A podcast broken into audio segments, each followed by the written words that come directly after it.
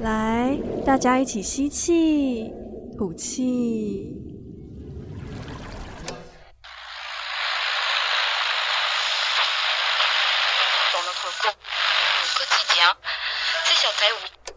您现在收听的是第一人称视角。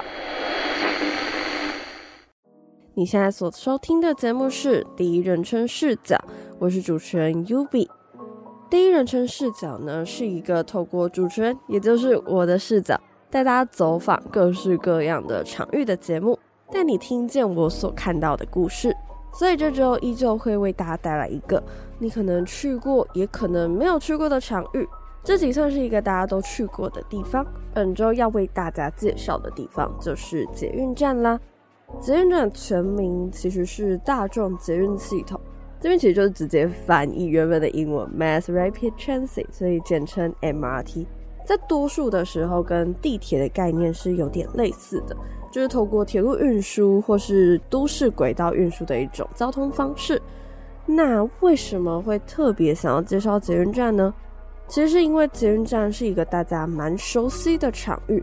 对于很多人来说，捷运站就是一个每天都必须要前往的地方吧。很多人都可能会需要透过捷运站通勤去上下班或是上下课。可是大家在搭乘捷运的时候，可能就是因为很疲惫、啊，所以都是浑浑噩噩的上车，毫无灵魂的下车，甚至为了在拥挤的捷运站找到一点点的缝隙喘气，根本就是在夹缝中求生存，也不会特别注意捷运站内部到底有什么样的风景。所以才会想带大家来重新认识捷运这个地方。那捷运站还有一个很特别的元素，那就是捷运站的车厢内，它虽然是一个密闭式的场所，可是每两到三分钟就会重新的开启列车门，所以呢，乘客就可以随时随地的进出这个空间，算是一个既封闭又开放的场域。而且捷运站的人员组成基本上非常的多元。像是以台北捷运为例，捷运线共有文湖线、淡水信义线、松山新店线等等的六条线。所以呢，你可能来自文山区，但坐在你旁边的人就会是一个从淡水来信义上班的民众，这是蛮有趣的一件事。而且大家在捷运上的目的都非常的不一样，有些人可能是要去上班，有些人可能准备要前往哪里爬山，甚至有些人可能前一天喝到挂，所以是通宵搭车准备回家睡觉。除此之外，捷运在都市生活中除了提供运输的功能之外，它也会扮演很多其他的角色。像是捷运就有一些公共空间，然后来举办街头艺人的舞台。那在桥与桥之间，如果有空地的话，可能也会出现高中的热舞社在有镜面的墙壁练习。所以捷运站不管是在人员的组成，还是大家来这边的目的，都各不相同。诸多的元素就让捷运站变成了一个汇集多元的场域。那我们讲完了捷运站的一个比较概要的特色，接下来这边想跟大家分享的是，从文本中大家是如何看待捷运这个场域，或者是在捷运站上的大家有什么样的偏好行动呢？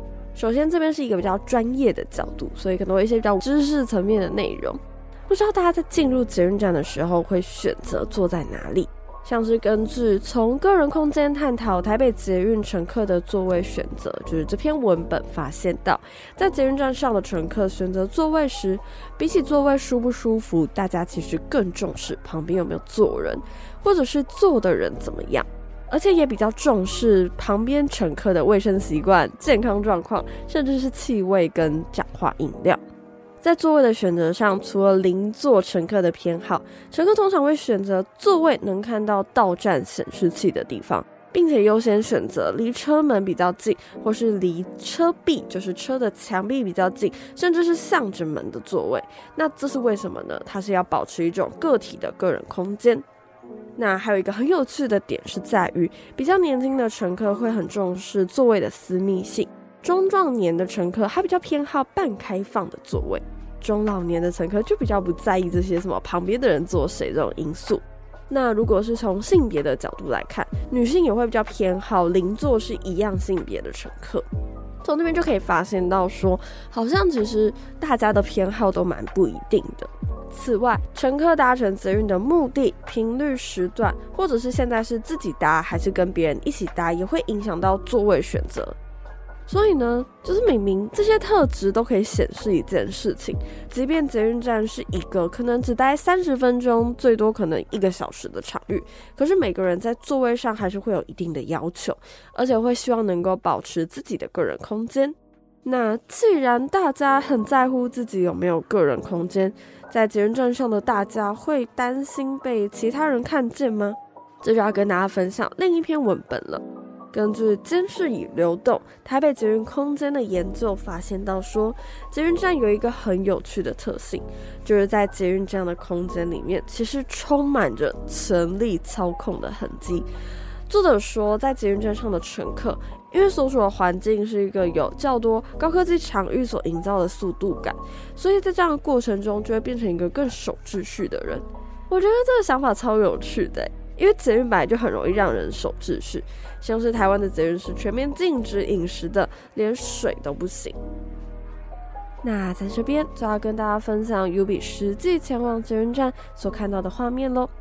不过分享方式呢，会尽量以社会学所使用到的观察笔记做呈现。现在就让我们一起进入到我的视角里面吧。今天是十一月二十二号星期二，天气大概二十三度到二十六度，天气微凉。我在下午四点的时候从正大出发，搭乘公车到离我最近的捷运站动物园。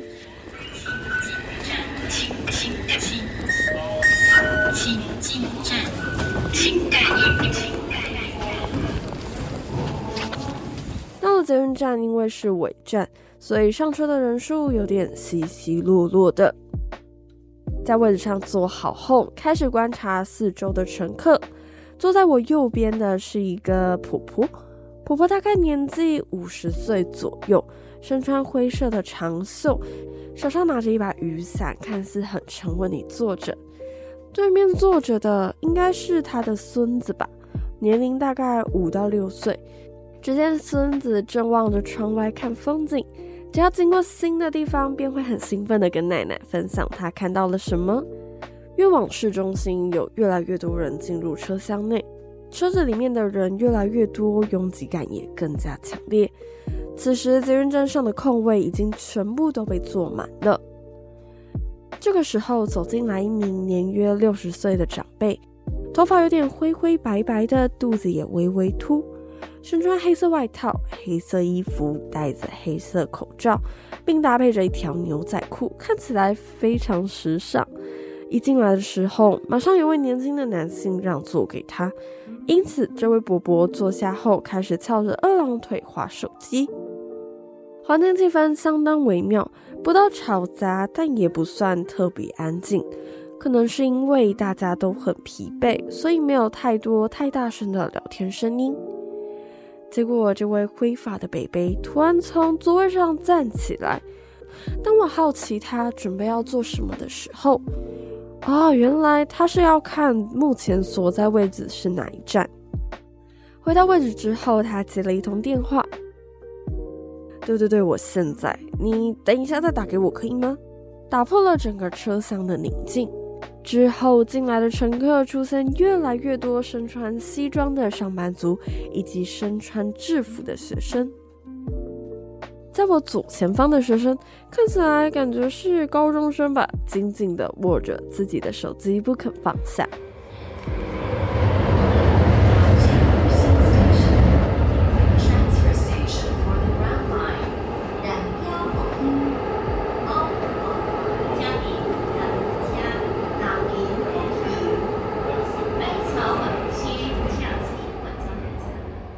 我就在这个人潮最多的地方下车，结束了第一段的观察。刚刚跟大家分享的呢，主要是在捷运车厢内的所见所闻。那接下来的这一段，想跟大家分享的是，下了捷运站后所看到的又是哪些呢？那我们就赶紧进入第二段的观察笔记吧。一下捷运站，所有人立刻鱼贯的前往手扶梯，仿佛没有抢到第一排就会来不及一样。大家应该知道，台北捷运忠孝复兴站联系板南线跟文湖线转乘的电扶梯吧？这个手扶梯是台北捷运现行车站中最长的一个，搭乘一趟大概需要花七十秒。前后站，从天湖台的时间爱之后，到尾爱办好起来。Please hold the handrail and step firmly onto the escalator。在对向的手扶梯上，大概有五个人正站在右侧的手扶梯滑着手机。那有三到四个人，则是在左侧的手扶梯上用走路的方式往上攀升，每个人看起来都非常的匆匆忙忙的。此外，在另一个方向的手扶梯站着一对情侣，年纪大概落在二十到二十五岁，男生跟女生都戴着眼镜，并且身穿衬衫，一男一女就这样面对面的站着，并且相互依偎。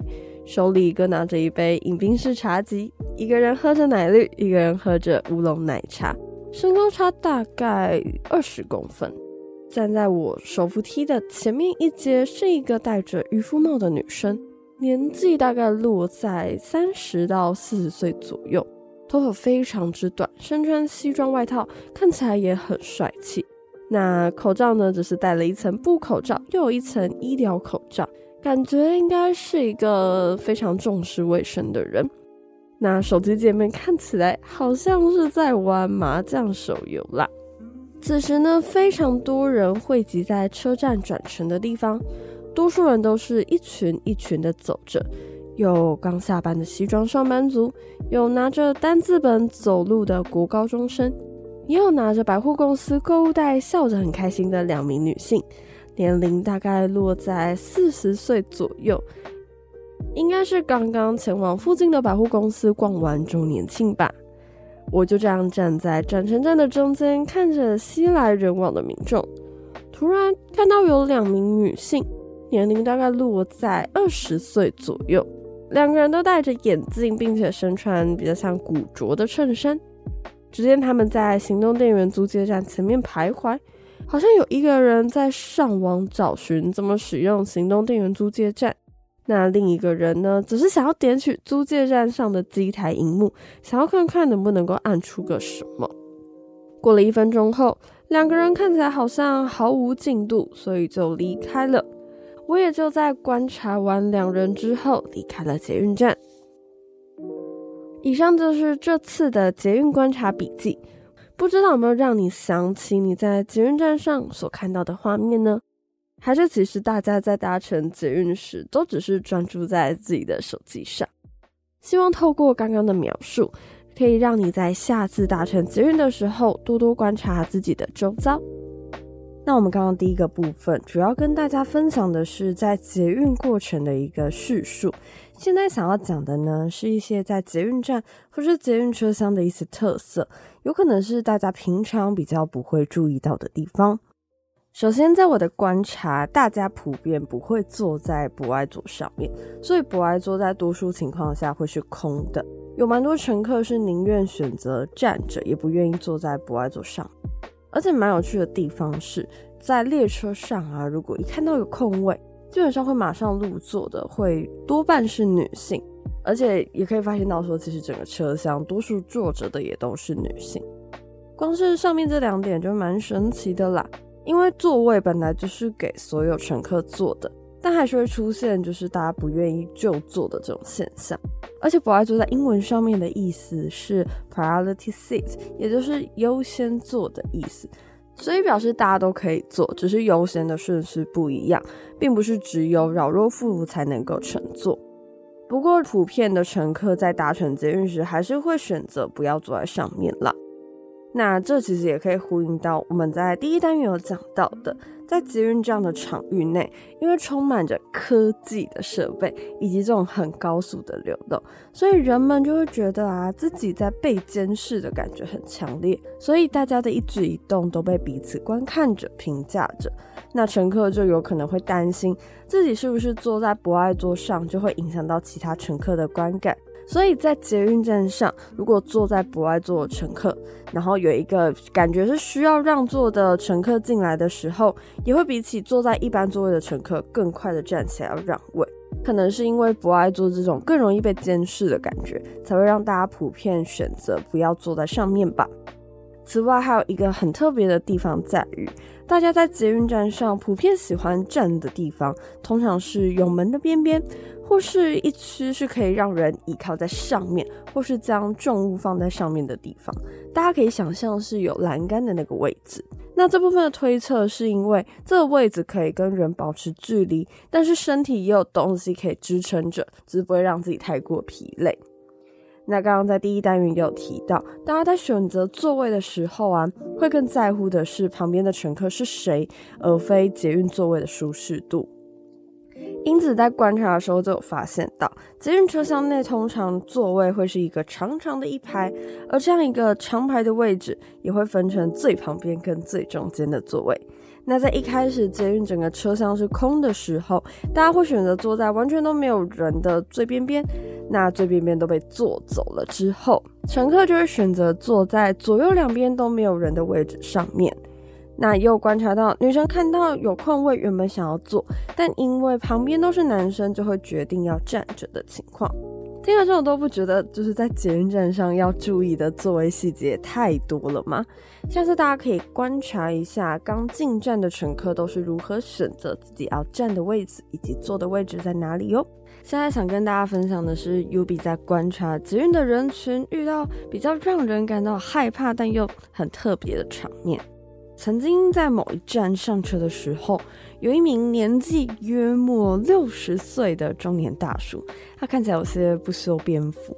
他在进车厢前就突然大吼了一个站在他前面的高中女生，然后叫她不要划手机。吼完之后呢，他就要求坐在博爱座的一名男性要让座给他，然后嘴里就持续的碎念着：“欸，我是老人家，可以体谅我一下吗？”就这样的一连串行为就已经蛮让人紧张了吧？紧接着呢，他又用自己的手机大声着讲着电话，用着那种听起来很不像是本地人的口音，跟电话里的那一头啊抱怨台湾人滑手机这样的行为有多么的糟糕，然后整个车厢就都充斥着他的声音。不过，在这个的同一时间，车上的乘客感觉对于这个看似有些不太寻常的乘客，也没有做太多的反应啊。大家还是持续滑着自己的手机，跟旁边的朋友聊天啊，气氛并没有因此变僵。那过了两三站之后呢，那个老人家就突然对着整个捷运车厢的人大吼说：“你们不要再滑手机了，滑手机是会出人命的，知道吗？”然后说完就下车了。哎，这短短的不到十分钟的经历，是真的把我吓出一身冷汗哎。虽然我一直没有很懂，他不是在讲电话吗？就是讲电话，感觉离手机的距离也很近啊，好像在他的定义里面，这也不是一件很健康的行为耶。之后我就开始观察，就是其他乘客的反应，像是在他大吼的当下，有蛮多乘客默默的就往另一个方向移动。动作并没有很大，但就是慢慢的远离他，感觉是希望能跟那个乘客保持一定的距离。此外，整个捷运车厢也有一瞬间气氛就凝结起来，大家就都突然安静了。不过啊，这边是让 U B 觉得最有趣的地方了。当那位乘客吼完后离开车厢，大概还是有十位乘客持续的划着手机，好像没有因为他的大吼而影响到自己的情绪，那就是继续忙自己的事情。从这次的观察中，好像可以感受到大家对于捷运站这个场域有蛮多警戒的关系吧，因为车上的人群实在是太多元混杂了。而且虽然说捷运站是一个半开放的场域，但在列车行驶的过程中，任何人都是无法逃离的。因此你也无法预测，就是自己到底会遇到什么样的事情。那之前台湾也有发生过几件蛮可怕的捷运的一些惨案，因此人们不得不提高更高的警觉心。刚刚跟大家分享了 Yubi 在捷运站的所见所闻。那接下来我就在捷运站搜集了几个看起来比较有趣，或是他看起来比较闲的人，询问他们为什么会在这里。首先的这位是一个拿着大大的素描本的女生，那我们马上来看看她到底做了什么。你好，嗯，我正在做一个声音相关的节目，那有一部分是要访问目前在捷运站上的人在做什么，想请问一下要怎么称呼您？哦，oh, 你好，我叫小林。那好奇你的年龄跟职业？哦，我今年刚满二十，现在是一名大学生。呃，为什么现在这个时间点会在捷运站上呢？目的地大概是哪里？哦，我现在是要去上画室的课程啦。那画室是在大安那边。那好奇一件事情是，通常在捷运站上会做哪些事情来消磨时间？我平常的话，应该多数都是滑手机，不然就听音乐。哦，那我刚刚就是会对你感到好奇，是因为你手上拿着一个大大的素描本，那感觉好像有写一些文字，可以方便问你写了什么吗？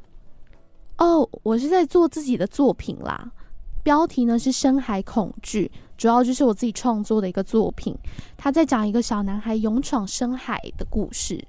嗯，有一个问题是，你在捷运站上的时候，会不会关注大家在做什么？如果有的话，有没有什么样的发现？平常哦，因为平常我都会听音乐，对，就感觉不是很想要关注大家在干嘛。刚刚听到的是在捷运车厢内，我们访谈一个叫小林的人，跟大家分享一下为什么 UB 会在这么多人群中选择这个女生来访问。好了，其实是因为她感觉做的事情跟我很像。因为要做这个节目啊，所以我需要一直盯着大家看，并且需要拿出手机一直敲打键盘，把我看到的东西给记录下来。而这个女生她其实手里抱着一个非常大的塑胶袋，而且手上的素描本也不知道孩子噼里啪啦的到底在写什么。所以我们两个人都很像是进入一个跟这个捷运不太有关的世界，所以就觉得很有趣。那在采访的过程中才知道，原来哦，她在做的事情是在绘画创作。然后场域其实也跟捷运有关啦，所以呢才会选择在捷运站上画图。那整个聊天的过程，他也没有觉得我很奇怪，想说，嗯，怎么会问他这些问题，反而是很贴心的跟我讲解他的创作理念。嗯，让 UB 印象深刻的是，他提到他的创作过程的时候，眼神都会发出那种闪亮亮的光，是一个非常有趣的人。那接下来呢，我们要询问的是另一个也在捷运站上的人。这个人比较不一样，UB 是在捷运站啊，大家都会走动经过的地方找到他的，因为他就站在那个捷运站滑手机站了很久，是一名看起来大概三十多岁的男性，身上穿黑西装。那我们赶紧进到第二段街访哦。Hello，这是一个跟声音相关的节目，它叫做第一人称视角。那有一个部分是要来访问，诶，在捷运站上的人在做什么？想请问要怎么称呼您？Hello，我是 Alex。那好奇你的年纪跟职业？呃，我大概三十岁左右。那目前是在一间外商公司上班。那为什么现在会在捷运站呢？目的地可能是哪里？哦，我等下跟朋友有约啊，餐厅就在捷运站外面而已。哦，那就是会想要找你访问，是因为啊，你一直站在这里，所以就好奇说，哎，你怎么会站在这里呢？那站在这里的时候，都常常做哪些事情？就在等我朋友啊，我们约晚上六点，但是现在已经五点五十了，也不知道他是要多久才会来。等的时候也是一直就划手机，也没有干嘛。哦，原来是这样。那通常你在捷运站上会做哪些事情来消磨时间呢？我平常在捷运上通常会戴耳机，然后听音乐这样子，因为在捷运上我也不想一直看着手机啊，因为感觉会有点头晕这样。然后捷运又很吵，所以戴耳机感觉就是可以缓。缓解一下那个很吵杂的声音，这样。这边还有一个好奇的地方是，你在捷运站上的时候，会不会关注大家在做什么事情？如果有的话，有什么样的发现吗？关注哦，嗯，哦，有时候坐着的时候会稍微偷瞄一下旁边的人的手机里面是什么东西，虽然感觉有点小变态，不过就是会稍微小瞄一下，因为嗯，可能会发现他们有些人是在。玩游戏啊，有些人是在看 YouTube 之类的，然后就会很好奇说他们是在玩什么，那他们是在看什么这样。谢谢。刚刚听到的呢，是我们第二位的街访内容。原来这个人呢，是因为跟朋友约六点见面，就我朋友不知道为什么到现在还没有到。那他说他在捷运站的时候会偷看别人的手机在干嘛，然后就会发现一些比较新奇的事情。UB 觉得这个蛮有趣的，因为这行为很像我会做的事情。一样的地方是，其实前面两位受访者主要在捷运站的时候，都还是以滑手机啊、听音乐为主。他们都是属于明明在捷运这个公共空间内，但依旧希望可以保有一定的隐私性啊，然后不要被打扰到。又会觉得这两个受访者都很亲切，也都很有趣。那讲到这边，很快的这一个小时又要过去了。今天呢，跟大家分享的场域是捷运，这个大家都蛮熟悉的地方。可是还是可以发现到，捷运站这个空间虽然看似开放，但大家都很努力的帮自己创造出一个比较隐秘的个人空间，像是座位应该要怎么选择，以及在大家透过声音的方式走入我们的捷运车厢内，听到可能你从来没有发现过的捷运场景。之后呢，也跟大家分享了一些捷运车厢内大家的行为细节。最后，我们也访问了几个也在捷运站上的人，分别是拿着画图纸的女大生，跟一名跟朋友有约还在等朋友的男士。那我们下一周将继续带给大家不同的场域介绍。我是 Ubi，下周依然在第一人称视角相遇，大家拜拜。